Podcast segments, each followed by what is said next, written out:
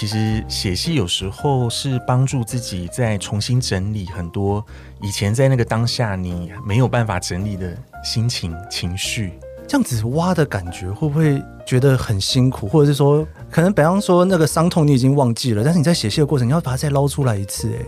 对，其实，在写的当下，就是陪着角色再去经历一次生离死别，嗯、会跟着在就坐在电脑前面打字，你就会跟着掉眼泪，对，真的是揪心。欢迎收听创作者说，我是 Kiss 研究生。今天我们依旧是二零二二台湾非法国际艺术节的创作者特辑。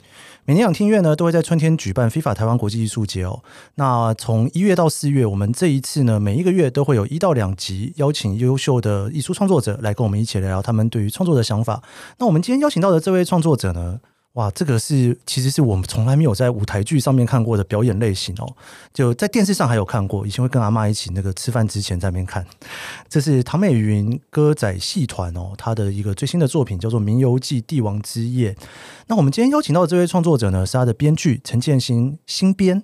对他们说简称新编，我刚刚说建新老师，他说新编，好，我们就 我要来学着那个译文圈简称的方式，这样。那他自己本身呢是念师大国文系毕业的哦，在大学的时候呢，他就开始尝试着写剧本，所以这样算一算，写下来已经写了十几年喽。那他从二零一一年就开始为唐美云歌仔戏团去撰写歌仔戏的剧本，然后呢，他在二零一九年的时候以光华之君获得了传艺金曲最佳编剧。应该说，我没有想到说，原来说还有这样子的一个比赛或者是奖项哦。待会也可以请他来聊一聊，说在艺文圈里面有没有什么很重要的奖项，这个是大家在争取的。那我们就欢迎今天的来宾，汤美云歌仔戏团《名游记帝王之宴》的编剧陈建新新编。Hello，大家好。你是真的写了十年的剧本？是从二零一一年的年底开始。对，哦，真的吗？对，就也将近十年。将近十年了，对不对？对，所以你在大学的时候就很迷歌仔戏吗？还是从小就迷啊？其实是从国中国三的时候，然后就一直看舞台歌仔戏。然后那时候大学我就知道师大有歌仔戏社，就非常期待要加入。哎，对，所以你是因为有歌仔戏社，所以才想去念师大的？哎，也不完全是因为自己那时候想要当国文老师哦。哎，可是国文老师跟歌仔戏好像哎算冲突的角色，好像蛮冲突的哈、哦。对啊，所以真的也很意外，是后来没去当国文老师，但是就都一直在写剧本。所以你大学的时候是你那时候就加入歌仔戏社，你怎么会开始写第一个剧本？是因为社团的社长要求的吗？其实，在那时候在歌仔戏社写的都是一些比较那种呃搞笑的啊，或者去参加比赛的剧本，嗯、因为有一些什么呃环保比赛，那我们的剧本里面就要去推销一些概念，这样。对啊，所以台湾有歌仔戏环保比赛这样子的。呃，应该是政府举办的一个，它其实话剧啊，或者歌仔戏、哦、舞台剧都可以参加。是是哦，所以说就是说政府会有一些推广的比赛，但是什么形式并不限制。对对对。然后你们就用歌仔戏的形式去参加，有得奖吗？那个时候有，哎、欸，很酷哎，感觉好像特别适合，对不对？就是歌仔戏来表演会比较热闹。对哦，你们的竞争对手是什么样的？哎，各式各样，大学生啊，或者一些社团，对，有一些话剧社，他们也会排一个戏就去参加。了解，或者是什么现代舞好像也可以宣传之类。现代舞可能比较难，没有办法。对，就是戏剧的方式。所以你是什么契机开始写这种正式的舞台剧啊？啊，其实。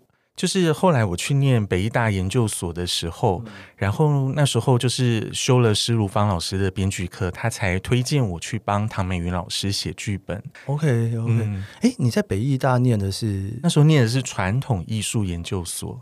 哦，所以等于说你在师大的时候的念中文系，然后参加歌仔戏社，然后写了很多剧本得名，所以就去北艺大继续念传统艺术。其实大概是这个这个脉络吗？其实很有趣的是，我大学的时候其实剧本写很少，那时候主要都是学戏，然后上台去粉墨登场这样子。嗯、对，okay, okay. 那真的是到了研究所后去开始跟唐美云老师合作，嗯，然后才不不停的在写剧本。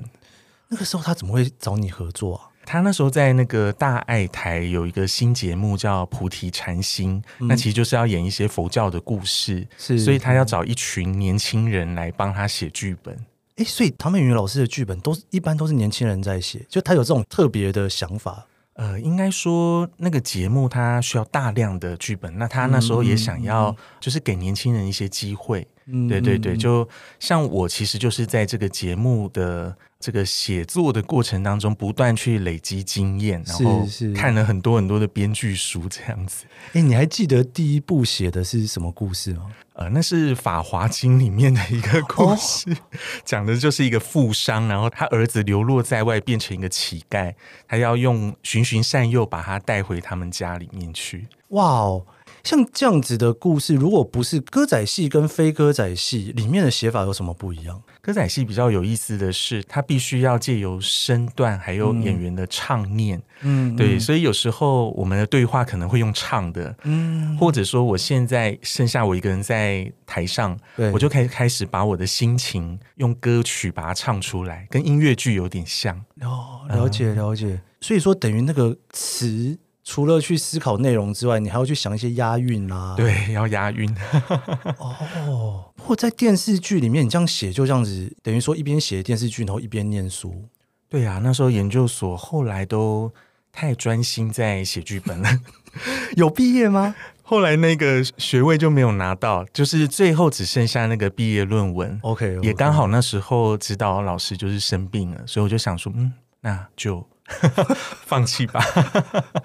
对，但那个时候你已经算是很稳的，已经是剧团的一员，是这样子吗？哎，其实算是非常稳定的合作关系。嗯嗯嗯、对，那一直到二零一四年，呃，唐美云老师开始把他的舞台上面的公演戏的任务交给我，所以就从二零一四一直写到现在。哇，所以写电视剧剧本到后来写舞台剧剧本，这两个是有什么比较不一样的地方？哦，其实很有意思的是，写电视的话，其实场景的部分比较自由，嗯，对，嗯、就是它可以一直呃，当然也不能一直跳，可是它比较可以运用一些电视的拍摄，因为它可以录一小段，然后停下来，是是，对。可舞台上就是要一气呵成，嗯、所以你必须把演员的换装时间、舞台换景，所有的东西在你构思剧本的时候都要计算在里面了。哇！所以，如果说像你在写舞台剧的时候，你等于说你你在思考的事情，就是那一个半小时要做多少事情，要全部塞进去之类的那种。对，其实现在的舞台一般它可以在两个半小时内哦，对，OK，然后加个中场休息二十分钟，是是。嗯像一个人完成他要写作多久啊？我觉得应该每个人的那个工作时间不一样。那我自己会抓至少三个月。对，那当然，其实你构思跟找资料时间可能更长。嗯，对。那构思跟酝酿，其实我觉得是最长的、最重要的。那其实当很多东西你累积有了，到最后分场大纲，还有嗯，进入到实际去写对白、唱词，是后面就会比较顺一点。了解了解，我还蛮好奇，在一开始写的时候，你会不会觉得，因为应该讲说，每一个创作者一开始碰到的挫折的地方都不太一样。是，对，就像我们有的访问那种比较属于网络创作，一开始挫折大概就是没人看嘛，对不对？但是像你们这种是属于帮一个戏剧做的，你的挫折点应该会不太一样哦。就一开始比较容易撞墙的地方会是什么？我觉得一开始，当然我们呃所谓的出生之犊哦，就是刚开始，而且面对的是唐美云老师、许秀年老师、小明老师这些真的是名家，对艺术家，所以自己会有一点压力，就是觉得啊，我的本子配得上他们吗？那当然就会更努力的想要把剧本写好。是，是，所以其实这样子就会自己内心有一些阻碍，就是你可能时间就会拖。你会觉得我要多看一些作品，哦、我要多找一些资料，这样。但其实后来自己就发现，你越早跳进去剧本里面，其实是越好的，因为你必须跟那些角色，嗯嗯嗯，要跟他们培养感情。了解。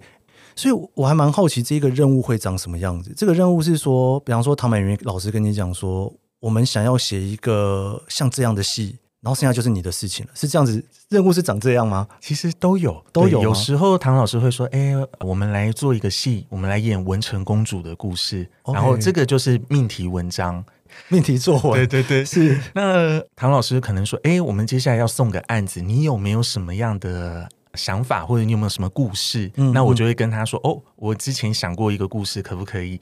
那他听了之后觉得有趣，他就说：“好，我们就来做这个戏。”哎，你第一个想的故事是什么？第一个想的故事啊，其实因为在二零一四年那时候的题材都是跟台湾历史有关，那时候刚好是台北市建成一百三十周年。嗯、对、嗯，那后面其实我觉得自己真正可能想写的第一个，应该是那个《冥河幻想曲》。冥河幻想曲改编希腊神话故事，改编希腊神话故事，哇，为什么啊？因为从小就很喜欢看那个希腊神话，主角是谁？主角是音乐家奥菲斯，哦、对，他到冥界去救他妻子回阳间的故事。那后来其实唐老师反而没有去演那个音乐家，他演死神。哎，所以你在写的时候并没有设定好谁演哪一个？呃，其实是有设定好的，就是在构思过程中觉得唐老师演死神挑战比较大。哎、欸，你有经过他同意吗？还是你直接帮他安排？而且他在那出戏里面，除了演死神，他还要演死神的那个双胞胎弟弟睡神，所以一人分饰两角。哇！因为我在访问你之前，我有去看了一些戏，然后我觉得唐老师算是一，就是我的感觉，以一个观众的感觉来讲。我觉得他应该会是一个蛮严肃的人，我不知道你跟他工作起来是什么感觉，因为他跟你的关系很有趣，他是一个要告诉你要做什么样作品的人，但是他又要去演你的作品，接受你的指挥，大概这种感觉，对不对？呃，我觉得其实这个十年的合作是很有意思的，就是人跟人之间的那种可能信任、依赖。都是慢慢的在建立的，了解。对，所以就是从刚开始，哎，还比较就是客客气气，然后其实到后来就是真的彼此很信任，嗯，对对对，嗯、所以。就变成他有什么想法可以直接跟我说，我有什么想法我也可以直接跟他说。了解了解。我想回到刚刚那个希腊的故事，是 因为那是你第一个你觉得说你自己很想做的作品，对不对？是。所以等于说，可能在那过去比较多是累积一些你的经验，然后去做一些。别人想过说这个应该会卖，或者说这个应该大家会喜欢，或者是什么的。但是当你提出你第一个作品的时候，其实你等于你已经累积了很久，你对于这个东西也是有判断，说这个大家应该会喜欢，或者是这个可能有一些什么价值观在里面，或者什么。因为等于是你自己重新发想出来的创作嘛。嗯嗯嗯，其实是有观众意识的，就是光是剧名《冥河幻想曲》，它就很不歌仔戏，嗯，对，就是希望真的耶，对，希望能够吸引。非歌仔戏观众对，然后在题材上的选择也希望，哎，年轻人看到是会感兴趣的。它不是像以前的啊、呃、什么洋葱暴雨、穆桂英，就是那种哦很歌仔戏的题材。是是，然后再来，其实自己也有一些对于生命、对生活的一些体会。对，真的《冥冥河幻想曲》这个戏，他在谈生死。嗯，对，走了一趟那个冥界之后，就是希望让观众朋友去思考一些关于死亡。是是，等于你有把你自己想要创作那个心情放在这里面。对对，你怎么会在那个时候想要去探讨死亡的议题？其实很有意思，《冥河幻想曲》里面有一个角色叫水仙，就是女主角。当那个死神接近她的时候，她一直觉得她很。熟悉，有亲切感，后来才发现他是死神。然后为什么会有亲切感？是因为这个女主角她曾经有两位重要的亲人离开她。嗯，对。嗯，那其实这个也就是可能跟我从小到大有几位亲人离开的这样的一个经历。对，然后你把那样子的一个心情放在里面，是就会发现，其实写戏有时候是帮助自己再重新整理很多以前在那个当下你没有办法整理的心情情绪。这样子挖的感觉，会不会觉得很辛苦？或者是说，可能比方说那个伤痛你已经忘记了，但是你在写戏的过程，你要把它再捞出来一次，哎。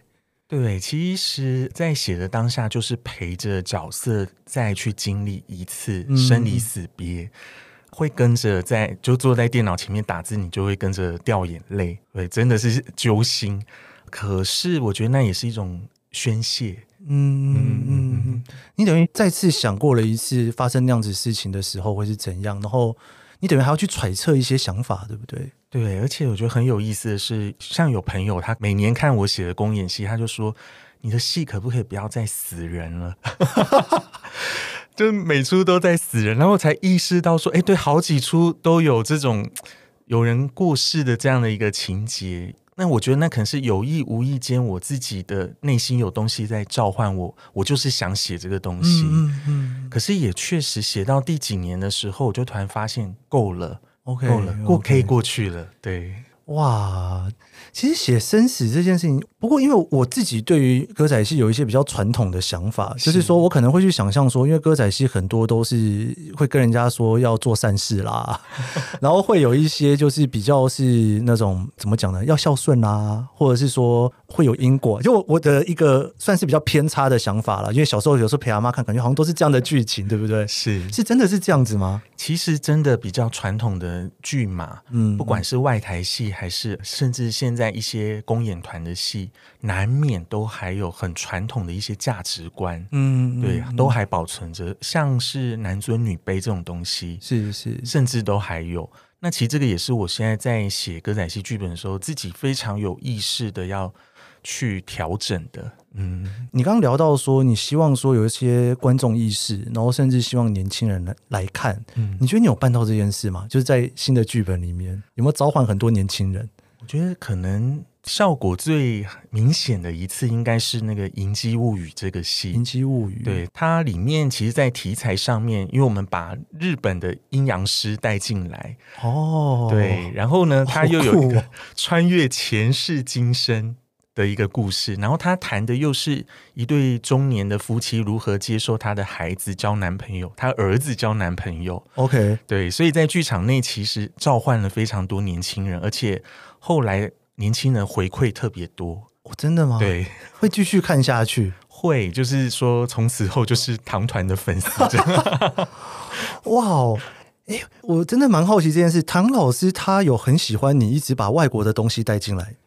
应该说，他完全没有任何的排斥.他就都是支持。因为我觉得很棒哎，因为我其实没有想过，我我这真的没有想过，我我还蛮抱歉的。就是我今天来访谈之前，我在我一直在想说，我最后一次看歌仔戏是什么时候？然后我脑中还浮现在电视里面的那种感觉，其实已经改变很多了哈。是是是，现在所以现在我如果去看戏，其实里面会很多很年轻的人，然后在里面。欣赏，然后你们有做英文版吗？就是给外国人看的啊、呃。我们现在的字幕，只要是剧场面的公演戏，都会有英文字幕在下面。对，哦、所以真的是有要让他有一种国际感的感觉。嗯，就希望有更多观众能够进场来欣赏。嗯嗯。不过你刚刚提到的像阴阳师这样子的角色，其实也是生死啊。其实逃不了的，逃不了的、哦。对对对，生命故事就是嗯，对，生生灭灭的。歌仔戏会特别的容易接触到这一块吗？啊、呃，其实应该也不是，我觉得可能跟我自己有关吧。嗯、了解，就是那一块东西特别会召唤我。哇，也、欸，蛮酷的。我们今天很高兴邀请到新编陈建新老师哦，一起来跟我们聊聊歌仔戏哦，以及这些作品哦。我们下一段节目稍微休息一下，他会继续跟我们聊另外一个也是跟生死有关的故事哦。我们休息一下。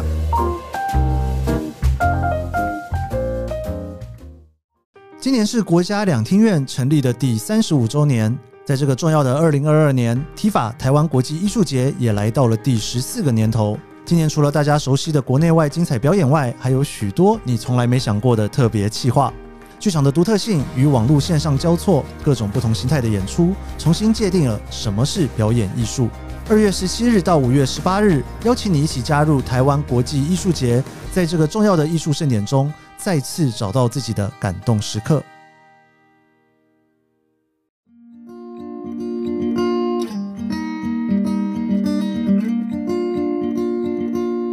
大家好，我是戏曲编剧陈建新，欢迎您收听《创作者说》。我觉得创作是认识自我，还有自我疗愈最好的一个方法。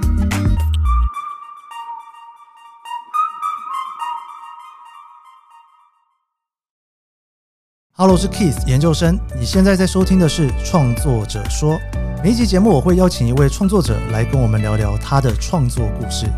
我们邀请过畅销作家、导演、编剧，也邀请了创作歌手、布洛克、YouTuber、Podcaster。来一起讨论对于创作的想法。你可以在 Apple Podcast、Spotify 收听，也可以追踪研究生脸书专业，我会分享每一集节目录音后的心得。你也可以留言告诉我你的想法。创作者说每周四上线，欢迎你跟我一起探索这些故事背后的创作故事。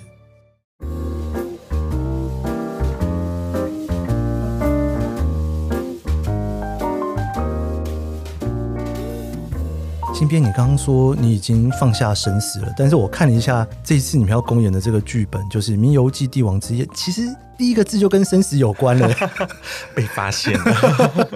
你觉得这一次的这样的一个作品，因为刚好也是你们二十五周年庆嘛，所以我觉得让通常一个剧团或者是一个创作者有一个特别的一个。几周年或者数字的时候，都会想要特别多赋予一些价值观或一些东西在里面。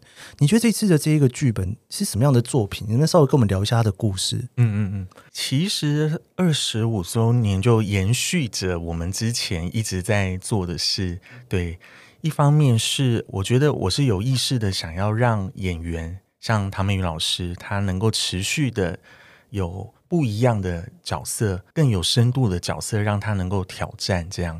对，因为演员他毕竟演过太多角色了，是是。那所以这次才会挑了武则天这个人物。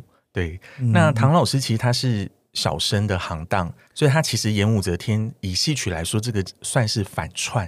哦、虽然她是本身是女性这样子。她是女性，因为平常都演男性，所以说她要再回去演女性，就是等于又是反串。没错，没错。哇，这个概念需要多想两秒钟，需要多想了解了解。对对对，而且他饰演的是七十五岁的武则天，OK，所以这个人物变成说他需要有一种生命的厚度。嗯，嗯，而且他武则天本身的角色就是非常复杂的，所以我们在一出戏当中去呈现晚年武则天她面临的一些事情。对，那我简单的跟大家就是分享，是是，七十五岁的时候，武则天已经当上女皇了。对，那她开始也意识到自己老了，她要找一个接班人。她那时候有两个儿子还在，那是人选之一。然后再来，她有一个侄子叫武承嗣。对，那武则天她已经当上女皇，创立了大周，所以基本上她会希望把。皇位传给姓武的人，嗯，对，这样子他的皇朝才能够延续下去。但是他又会听到很多的声音，就是希望他把皇位传给姓李的，就是他的儿子。哦、对，所以他这时候很有意思的是，在史书上面他就犹豫不决，对，盯着很久，就是无法下那个决定。这样，对。那我们的故事比较有意思，是我们让武则天做了一场梦。所以他就来到了那个冥界。那来到冥界之后，他就遇到了一群都已经过世的李家人，包含了她的丈夫唐高宗李治。嗯还有她曾经的丈夫，现任的公公就是唐太宗李世民，是，是。对，然后甚至是她呃素未谋面的那个很有名的婆婆长孙皇后，全部都来了都来了。然后他们共同的目的就是，有时候用硬的，有时候用软的，就是希望这个媳妇能够乖乖的把政权交给姓李的子弟，让李唐可以传承下去。这真是真是所谓的阴魂不散的概念，是是是，对不对？就是明明。都不用听他们的，却要听。对，本来想说啊，他们都死了，我就可以按照我的想干嘛就干嘛。对对，所以说他在做梦的时候，他以为他真的死了，是不是？他到了冥界之后，他真的觉得啊，我死完了，我的遗照都还没写。对，然后他才慢慢意识到，原来我还没死。现在这些人是要过来跟我说教的。其实就变成说，这些人也很就李世民，我觉得唐太宗李世民很有趣，他就也很奸诈。他意思就是说，你如果不照我们的意思，我们会把你囚禁在冥界，那你就死了，你这个梦就醒不过来。对对对，哇，这个真的是你是最近看了一些什么外国的电视剧才发现的？没有。其实我觉得穿越，其实有时候有一些看似很流行、很新的点子，其实我们以前，呃，例如说这个点子就来自于敦煌的一个变文，它是在唐朝那个时代就有的民间的一个小说，对，说唱艺术的小说。然后呢，它里面就讲唐太宗李世民做梦来到地府。地府的人就要审判他，是问他当初玄武门事变的时候为什么要杀他哥哥跟弟弟？啊、对，所以我觉得是这个故事给了我这样的一个点子。是不是很多一些传统的故事都会让他们在民间，不是平民的民，在民间 那个民间民间阴间里面，必须要重新审视一下他的人生到底发生什么事？是是是，我觉得这个非常有趣，而且传统的戏曲。里面的武则天通常面对的都是朝廷上面的政治事件，嗯，对。嗯，可是，在我们这一出很有趣，是我们把它拉到一个家族里面，嗯，所以你一回到家族里面，你开始你的身份就马上转变了，你变成是某一个人的妻子，对，某些人的媳妇，还有某些人的母亲，对，所以女性的这三种角色马上就。回到武则天身上，他就开始得去面对这些身份。哇！最后他做了什么选择？不能爆雷，对不对？对对对，不能不能，这个大家要进剧场来看戏，不能爆雷，不能爆雷。不知道他到底做了什么选择？是，但是我觉得这个听起来，我自己在看那个，因为我有先读过你们的一整份那个演出的大纲啊那些的，我是没有看到剧本啊。是，我一直跟他要剧本，他没有给我剧本。我想说他可能怕爆我雷吧，就是。我觉得让一个女性的故事，因为我们以前在传统思考女性的故事的时候，我们对于武则天的印象都是这个女人怎么可以做这种事？对，但是我看你的整个铺陈的一个故事大纲的时候，我觉得你有要帮女权说话。我觉得活到现在这个时代，不管是男性还是女性，其实都一样。都得面对的就是性别平权这件事情，是，是，是对。然后，呃，我身边刚好也有很好的女性的朋友嘛。那其实有时候跟她聊的时候，我们就会发现，其实在这个生活当中，很多我们习以为常的事情，其实都是有问题的。是对，例如说过年的时候嘛，媳妇一定要跟着回夫家，是对，只有回娘家的那一天。是才能回娘家，那这个东西其实现在开始有人打破了，变成只要双方都 OK，不一定一定得遵照这样的一个传统。是，现在很多都是全家一起出国，对 对，就就不用管了。或者双方如果都很好，就哎一起过年。对，现在也有。对对对。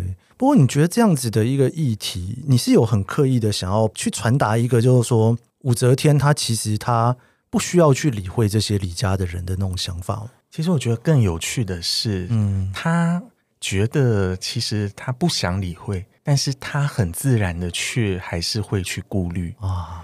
就是她其实本身是个已经算是挺叛逆、很有主见的女性了，但是她在那个时代，她在那个体制之下，是是，她居然发现说，她还是会去得照顾到某些传统。对，这个是我觉得在里面的他比较有意思的地方。你在写这个段落的时候，你有很挣扎吗？怎么说？因为我刚刚听新编你在聊的时候，我觉得你对于一些价值观啊，或者是不管适不适合什么，你是有很多创作的想法在这里面的。但是你想要赋予给武则天的这一个角色，他其实他也要有很多挣扎。那你等要陪着他一起挣扎，欸，对，就是我们的工作。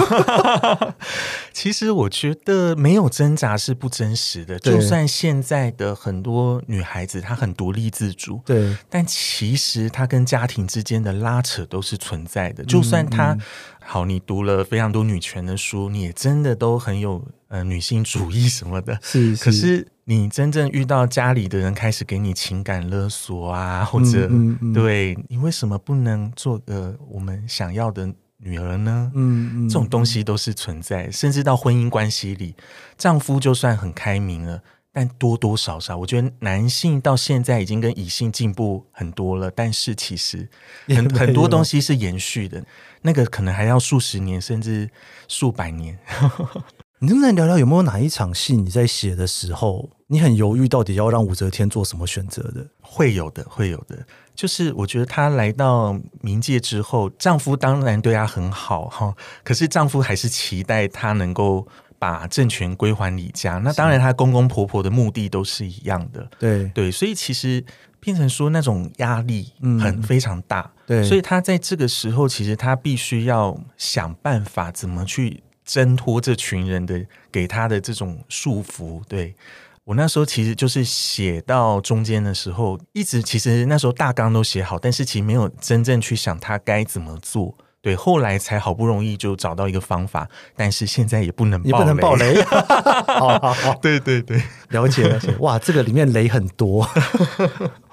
我想来聊另外一个，我我觉得还蛮有趣的点，就是因为武则天，我想大家各位听众应该多多少少都有稍微了解一下这个人啊。在我们在读历史的时候，他一直算是在怎么讲中国历史里面算比较特别的一个角色嘛，对不对？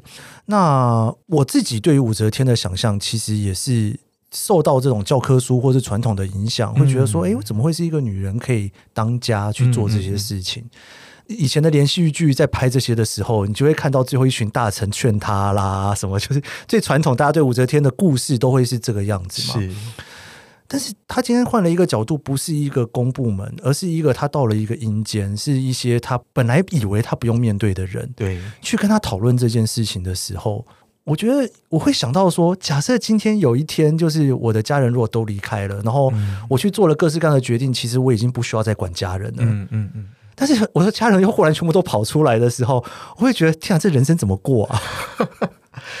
其实我觉得很多东西是表面上你可以不去顾虑，但其实你心里多多少少还是会去想。我觉得武则天其实也是，我们让他好像去冥界面对这些人，但其实这些人他们所传达的声音，那是在阳间的他为什么会一直犹豫？那是那些声音其实都在的，只是他可以选择说：“我不要去管你们，我不要管你们。”但是你越是说我不要管你们，就是其实你很在意。所以他等于在梦到里面的那些人在跟他说的事情，是他潜意识里面，哎，对，就是一直有这种烦恼，所以他才会梦到这个梦嘛。是是是，其实他这个为什么接班人的这个问题想了这么久？就是他其实也是很不甘心把政权归还给姓李的人，嗯嗯嗯，他觉得为什么我虽然是个女性，然后呢，我我靠自己的实力当上了皇帝之后，我当然是希望我建立的皇朝能够绵延不绝，对，可是我现在又要回归到一个你们的媳妇的身份，对，是是，她很不甘愿。了解了解，我想除了这个故事之外，我觉得这里面还有一个很有趣的点，就是说你安排了唐美云老师来演这一个角色，是。这故事是他要你写的，还是你安排给他的？也是我提议的，你提议的，对，唐老师就觉得 OK，哇哦 哇哦，还是他其实已经想演武则天很久了，都没有人提议给他，应该也没有，对。他听到你这个提议的时候，他是怎么想？我觉得其实一个好的女演员，我觉得武则天绝对是他们会期待想要演的角色，嗯、因为这角色太复杂了。是，对是对，所以我觉得像唐老师他演戏这样数十年，呃，我相信这个角色是他自己会非常希望能够挑战的。嗯，因为这里面无论如何内心戏都会很多，对，然后无论如何犹豫啦、挣扎啦。演员好像特别喜欢挑战这样子的东西，对不对？是，而且以戏曲来说，那个就是一个可以用唱去抒发、表达的一个时机。哎、嗯，你刚刚讲到唱这件事情，在你的剧本里面要写歌吗？我的工作呢，其实就要把那些唱词全部都写好。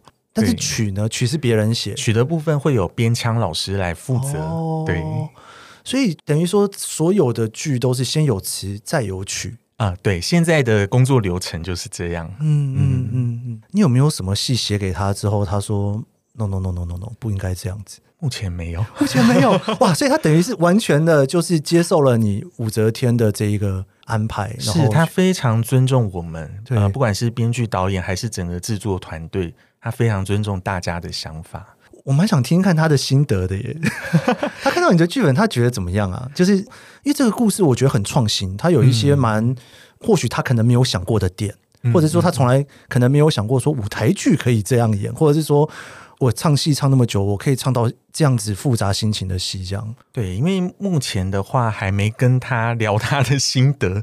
对，OK OK。对 了解了解了解，在舞台效果上面呢，因为这个听起来感觉需要蛮多舞台效果来支撑的。呃，是对，其实现在已经开始就进入到制作群要开始开会了，要讨论说舞台怎么设计，灯光啊、呃投影、对服装这些的。对，对那这次其实像目前已经有看到服装在画图，也有在制作了，那就会看到。这次的服装非常的 华丽，而且真的是花非常多的钱，因为它的那个布料是和服的那个材质。哇，对，所以演员穿起来当然就还挺有重量的。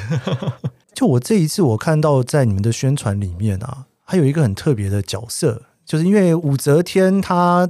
要对戏的人就她老公嘛，对不对？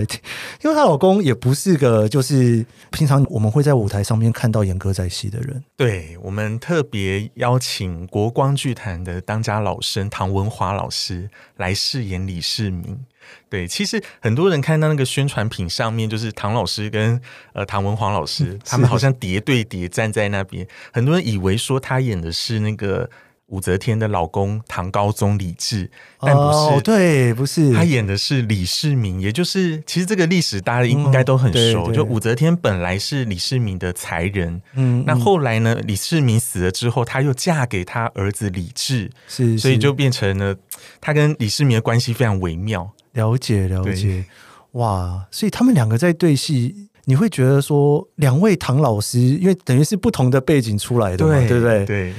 所以你安排给他们的戏，你会让他们各自展现各自 原本背景的感觉吗？唐文华老师其实他非常的谦虚，他说他第一次来演歌仔戏，他抱持着学习的心态，嗯，嗯，嗯，对，他从台语到歌仔戏的唱念，他全部都要从头学起。OK，对，所以他说他很紧张，但是我们对他非常有信心。好啊，我我到时候来看看，我要去偷看一下你们排戏，看他到底紧不紧张。OK，期待这两个人一起这样合作。是，哎，蛮好奇一个你们的编制。所以导演，你写完一个剧本，嗯、像这样子一个剧本，嗯、那你接下来这个会交给谁？就要要说编剧写完这个剧本会交给导演吗？对，呃，剧本先出来后，然后给导演还有整个制作团队，嗯、是包括舞台、影像、灯光、服装、音乐，嗯嗯，然后大家其实就各自开始发想，然后由导演去统筹。了解，你在写剧的时候会跟导演对话吗？会，就是我现在习惯，就是我的故事大纲、分场大纲出来后，先给导演看，嗯，我们先讨论过后，我再来下笔。对，那等初稿出来之后呢，他看过后，我们继续讨论修改，最后一个定稿出来，这样。所以，像在舞台上面，你们会比方说设定说。啊，像比方说以这部戏来讲好了，是因为你说有两个多小时嘛，对不对？对片场，对，你会设定说这两个多小时有多少时间要用唱的，然后多少时间是不唱的，还是全部都用唱的？应该没有全部都用唱。其实唱的话，真的就是要一定要用在那个重要时刻哦。对，所以平常只要一般的对话或者穿插一些身段表演，是是，那其实真的都要一定要到人物。非得唱的时候，或者说我这边需要去渲染一个情绪，不管是喜怒哀乐，都可以借由唱来渲染。嗯、对、嗯，音乐的部分是国乐团吗？呃，我们这次呢会采用西洋乐团跟国乐乐器，就双拼。对，哎，有什么样子的音乐的类型是你觉得国乐没有办法表达出来，然后？西方乐进来之后，可以去丰富歌仔戏的部分。其实西乐跟国乐他们的强项，还有最主要是听觉上面给人的感觉、嗯、感受不一样。是我很有印象的是，像《文成公主》这个戏，它里面用。的乐团基本上就是有西洋的弦乐的乐团，嗯嗯，所以其实像小提琴，他们的那个音色是非常细致的。嗯，我们我我感觉那个很像是丝绸的那个表面那种哦，对，它的那个滑音非常的美。对，那这种音色跟传统胡琴的这种音色是很不一样。对，所以你在写剧本的时候，你一边写台词，你会音乐会跟着在耳朵里面出来啊？其实呃。我自己习惯在写剧本的时候，我会根据我现在在写的那一场的情境，嗯，我会找一些音乐来听，让自己诶很自然的就融入到剧情里。对，那当然后后来我们的戏的音乐都是由音乐家他们事后看了剧本后，根据剧本里面的情境去编写的。对，了解。然后都会跟你一开始听的想法完全不一样。其实后来发现，呃，像长期合作，例如说居然长期合作的基君达，嗯、对他，他的他非常敏锐，所以他看剧本之后，他所抓到的那个感觉，其实跟我们要的是非常合的。哇，嗯、好酷哦！我觉得我今天 真的，因为今天是我就是。做创作者说以来第一次在聊歌仔戏，我觉得我真的是学到蛮多的，而且很丰富诶，我我一定会去看，一定会去看。这个不看太可惜了。对啊，故事也很特别。故事其实我觉得有是有一种现代感跟以前的感觉，然后在整个舞台啦、音乐上也是一个中西合并的感觉。是我其实没有想到说，原来歌仔戏现在这么 fusion，就是它可以有这么。很巧妙的安排去制作它，这样。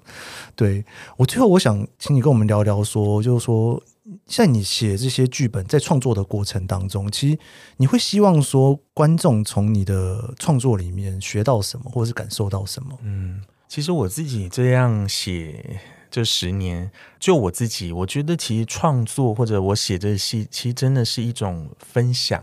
对，嗯、然后我觉得我的位置。就是我不会觉得说，身为编剧要站在一个高的点，好像我要很有智慧，我要告诉你什么。嗯，对，我我比较希望我们好像是平辈，我有这个想法耶，那你觉得怎么样？对，那希望能够彼此之间有这样的一个交流。是，而且我也觉得，其实戏曲太容易想告诉人你要怎么做，你该怎么做了。可是我现在觉得不是，我展现了这些人物他们的选择，然后他们的追求。还有他们最后的结果，然后你自己去想，哎，那你自己呢？嗯，你可以有什么样的选择？如果是你，你会怎么做呢？这样的，对，哇，太棒了！我觉得戏曲的感觉应该怎么说呢？因为如果说是电视剧的话，我们大家都会想象说，编剧写完之后会被。导演改的一塌糊涂，就感觉你的剧本其实大家都就是戏曲的这个工作的流程上面来讲，其实你自己想要传达的价值观啊，或者说你希望大家想的事情，我从那里面我可能可以看到你的影子，对不对？会有这种感觉。啊、对，对对，这主要也跟整个主创团队对我的尊重吧。嗯、哇，真的哇！这部戏是什么时候演出啊？这个是在四月底，就是四月二十一号到二十四号，在国家戏剧院。OK OK，哇，这是这次的 FIFA 台湾国际艺术节里面的一个很重要的演出，是对。所以如果你今天听完了这一集，你很想要听听看武则天在阴间到底做了些什么事情的话，你可以去两厅院的网站 OpenTix 可以去买这张票哦，大家一起去看，全家一起去。感受一下生跟死是什么样的故事，对，我觉得也是可以颠覆一下自己原本对于武则天故事的想象了。对对，很不一样。然后，我们今天可以邀请到陈建新建新老师新编来跟我们一起聊聊他的创作故事。以上就是这一集的创作者说，你可以在 Apple Podcast、Spotify 收听。如果喜欢这集节目，别忘了帮我在 Apple Podcast 留下五星好评，还别忘了追踪研究生脸书专业，我会在上面分享更多关于这集节目的心得。我们下集节目见喽，拜拜。